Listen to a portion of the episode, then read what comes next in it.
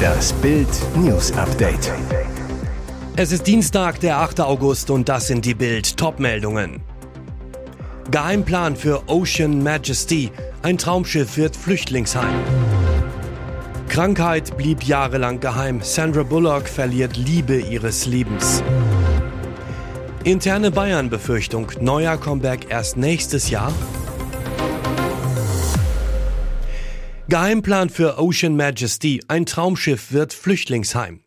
57 Jahre lang steuerte die stolze Ocean Majesty über die Weltmeere, brachte Hunderttausende Passagiere an Traumstände, das Nordkap in die Karibik. Jetzt erfuhr Bild, alle künftigen Reisen wurden abgesagt, denn die Majestätische soll ein Flüchtlingsheim werden. Am Montag machte eines der dienstältesten Traumschiffe nach einem 21-Tage-Turn nach Grönland am Cruise Center Altona in Hamburg fest. Zuvor gab es ein Jobdrama an Bord. Laut besorgter Passagiere seien fast alle Verträge der rund 220 Besatzungsmitglieder vom Charterer Hansa Touristik aus Stuttgart überraschend auf See auf dem Rückweg von Grönland nach Shetland gekündigt worden. Hamburg ist Endstation, obwohl die Heuerverträge für weitere Kreuzfahrten noch bis 17. Oktober laufen sollten. Betroffen rund 80 Prozent der Crew, Künstler, Lektoren. In Zukunft soll der Traumschiff Oldie eine schwimmende Asylbewerberunterkunft in Amsterdam werden.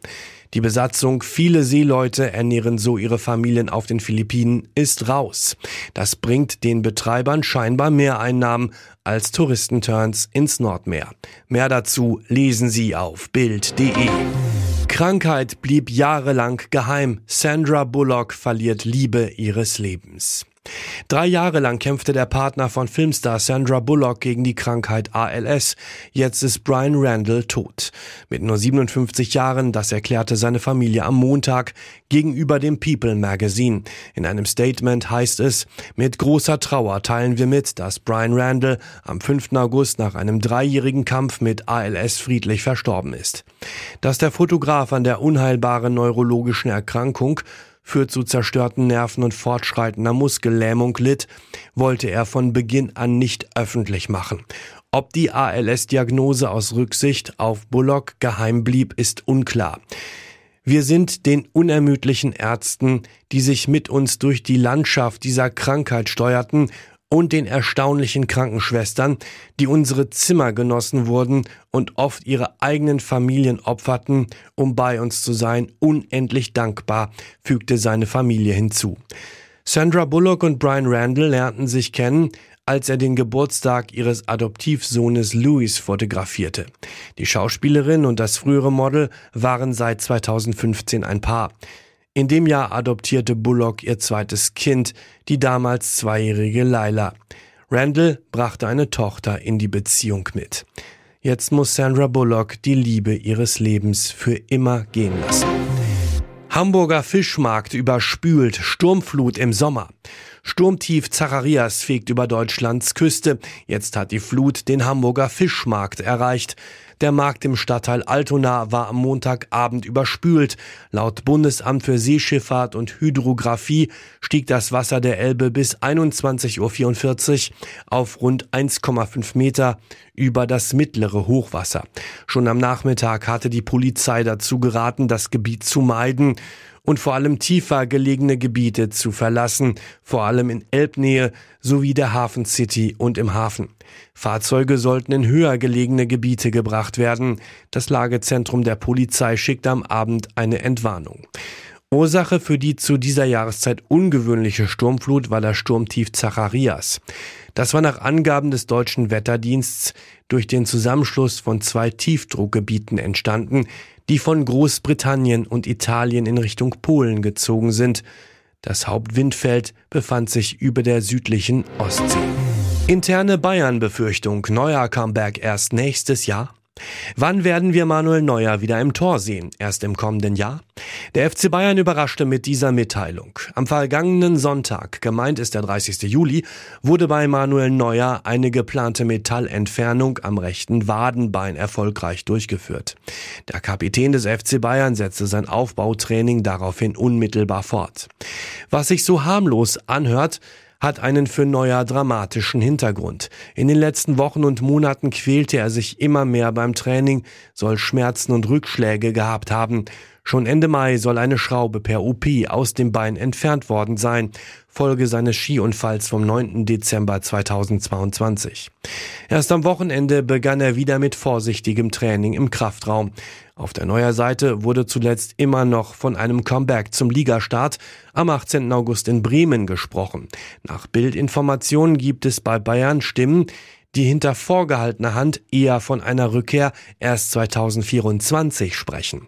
Das bringt Bayern in Torwartnot. Jan Sommer wechselte zu Inter Mailand, bleibt den Profis nur noch Sven Ulreich. Im Gespräch Valencias Georgi Mamadashvili, Sevilla-Keeper Bono, der vereinslose David De und Kamil Grabara vom FC Kopenhagen. Gut möglich, dass man langfristig eine neue Nummer 1 braucht. Und jetzt weitere wichtige Meldungen des Tages vom Bild Newsdesk.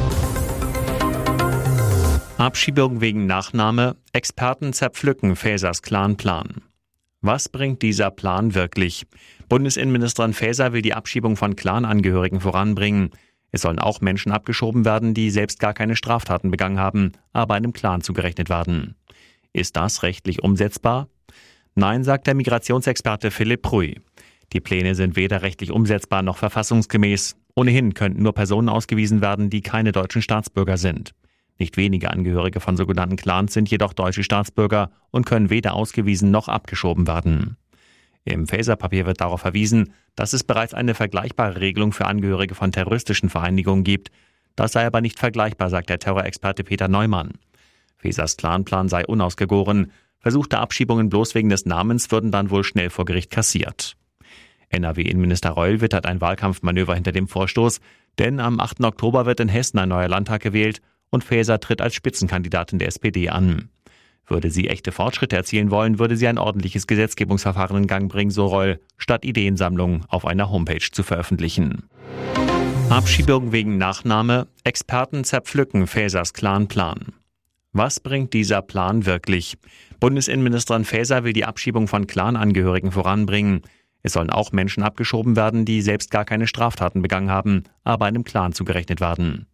Ist das rechtlich umsetzbar? Nein, sagt der Migrationsexperte Philipp Pruy. Die Pläne sind weder rechtlich umsetzbar noch verfassungsgemäß. Ohnehin könnten nur Personen ausgewiesen werden, die keine deutschen Staatsbürger sind. Nicht wenige Angehörige von sogenannten Clans sind jedoch deutsche Staatsbürger und können weder ausgewiesen noch abgeschoben werden. Im Faser-Papier wird darauf verwiesen, dass es bereits eine vergleichbare Regelung für Angehörige von terroristischen Vereinigungen gibt. Das sei aber nicht vergleichbar, sagt der Terrorexperte Peter Neumann. Fesers Clanplan sei unausgegoren. Versuchte Abschiebungen bloß wegen des Namens würden dann wohl schnell vor Gericht kassiert. NRW-Innenminister Reul wittert ein Wahlkampfmanöver hinter dem Vorstoß, denn am 8. Oktober wird in Hessen ein neuer Landtag gewählt und Faeser tritt als Spitzenkandidatin der SPD an. Würde sie echte Fortschritte erzielen wollen, würde sie ein ordentliches Gesetzgebungsverfahren in Gang bringen, so Reul, statt Ideensammlungen auf einer Homepage zu veröffentlichen. So sind sie betroffen. Schlimmste Grundsteuererhöhung seit fünf Jahren. Diese Zahlen sind ein Schock. Die Grundsteuer in Deutschland steigt seit Jahren unaufhörlich an. Das zeigt eine Studie von Ernst Young. Die von Städten und Gemeinden festgelegten Hebesätze werden immer höher. Bild dokumentiert die große Grundsteuerexplosion.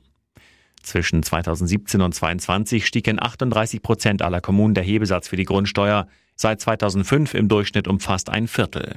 Der Hebesatz wird von Städten und Gemeinden festgelegt, deshalb unterscheidet er sich von Kommune zu Kommune. Je höher der Hebesatz, desto höher die Grundsteuer. Am höchsten sind die Sätze in NRW. Im Durchschnitt liegen sie dort bei 565 Prozent. Dahinter folgen Hessen mit 495 und das Saarland mit 446 Prozent. In Hessen gab es in den vergangenen fünf Jahren auch den größten Anstieg, nämlich um 12 Prozent, gefolgt vom Saarland und NRW. Alle Zahlen finden Sie auf Bild.de. Rätselbotschaft vom Gitarristen. War es das mit Rammstein? Haben die Skandale der letzten Monate das Ende von Rammstein eingeläutet? In Brüssel spielte die Band am Wochenende das letzte Konzert ihrer Tour. Wie es mit den Schockrockern weitergeht? Trennung, Pause, weitermachen, als wäre nichts gewesen? Unklar. Jetzt heizt ein Instagram-Post von Rammstein-Gitarrist Richard Kruspe die Gerüchteküche an. Der Musiker schreibt an die Fans gerichtet, Danke dafür, dass ihr da seid. Ich weiß nicht, wie die Zukunft werden wird, aber in jedem Fall wird sie anders sein. Klingt nach einem Aus der Bombast-Band. Das glauben auch Krusbers Follower. So fragt dieser verunsicherte Fan, du machst mir Angst, Richard, was soll das bedeuten? Wie das Statement tatsächlich gemeint ist und ob Rammstein tatsächlich vor dem Aussteht, verrät der Gitarrist nicht. Auch bei ihrem letzten Konzert in Brüssel äußerte sich die Band nicht dazu, wie es in Zukunft weitergehen soll und ob überhaupt. Ein User vermutet, wahrscheinlich gehen sie einfach in ihre wohlverdiente Rente. Ende Mai waren schwere Anschuldigungen gegen Rammstein-Frontmann Till Lindemann öffentlich geworden. Junge Frauen berichteten von angeblichen körperlichen Misshandlungen, über den angeblichen Einsatz von K.O.-Tropfen bis hin zu angeblichen sexuellen Übergriffen. Lindemann und seine Anwälte bestreiten alle Vorwürfe vehement.